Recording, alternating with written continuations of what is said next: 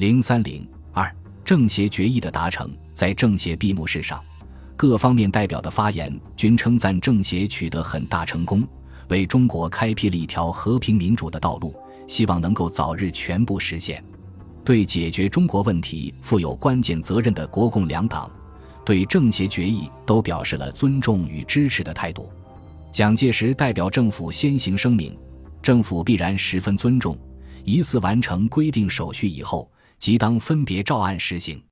周恩来代表中共声明，愿意拥护这些协议，并保证为这些协议的全部实现、部分地区、不分党派的努力奋斗。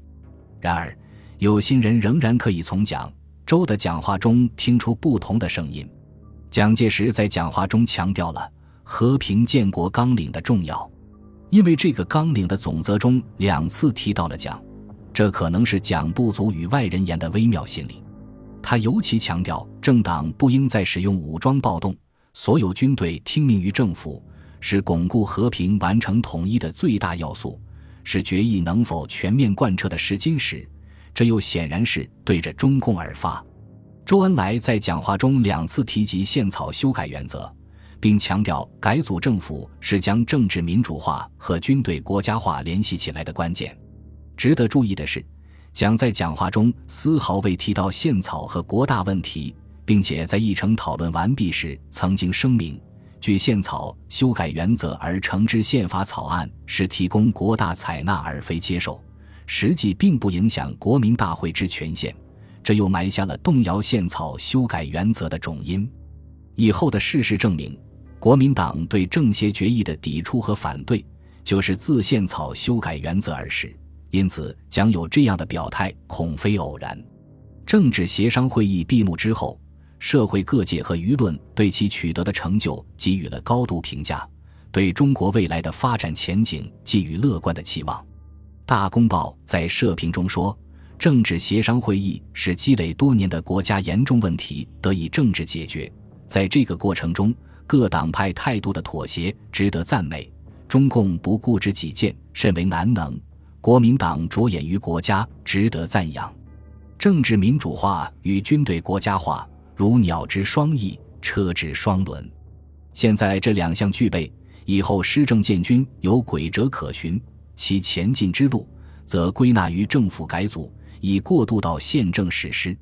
中共《新华日报》连续发表社论，称政协是中国历史的创举，符合于今天中国与人民的需要。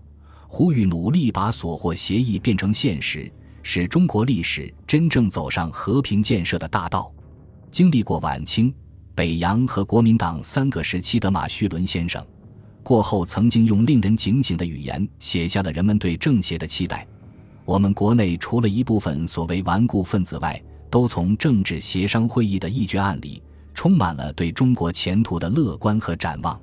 风雨如晦，鸡鸣不已。现在是被鸡唱出了曙光，怎样不叫人们对这个曙光发生欣慰和希望？它不要被阴霾来笼罩了。而且不但国内这样，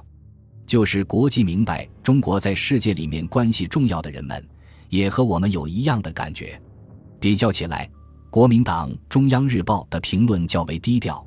他强调的是国民党的让步、军队和政权的统一，认为宪草修改原则为国大多以参考。需国大从长考虑与研究，政治协商会议在国家民主化和军队国家化方面取得了重大进展。政协决议以及此前达成的停战协议，此后达成的整编军队的协议，为中国展现了一个光明而有希望的前途，可以说是民国三十余年历史上的一个创举。对于政协会议的成功，参加党派均做出了相当的努力和让步。是各方面在互让互谅的精神之下得到的一致结果。国民党作为执政党，无论主动还是被迫，毕竟做出了一些有利于民主化进程的让步，承认取消一党专政，承认实行民主政治。中共虽然认为政协决议与其政治理念还有距离，但也做出了相当让步，承认三民主义。国民党和蒋介石的领导地位在许多问题上做出了妥协。其他各党派和无党派人士在会内外折冲努力，促成了会议的成功。但是，政协决议毕竟还是纸面文章，关键的问题是决议如何贯彻执行。如黄炎培所说，建设中国好比造房子，政协决议只是一个精美的图样，真正要把房屋造好，还需依靠今后努力。正是在这一方面，社会各界仍然存有疑虑，其中关键在于当时中国第一大党也是执政党的国民党的态度。有意思的是，政协会后，国民党代表孙科和邵力子都谈到，有人认为政协会议是国民党的失败。他们认为，这不仅不是国民党的失败，而是国民党的成功。然而，正话反说，于此人们可以领会他们的话外音，就是国民党内对政协会议的评价与外界的期待有很大距离，所有人因此都在注视国民党的正式反应。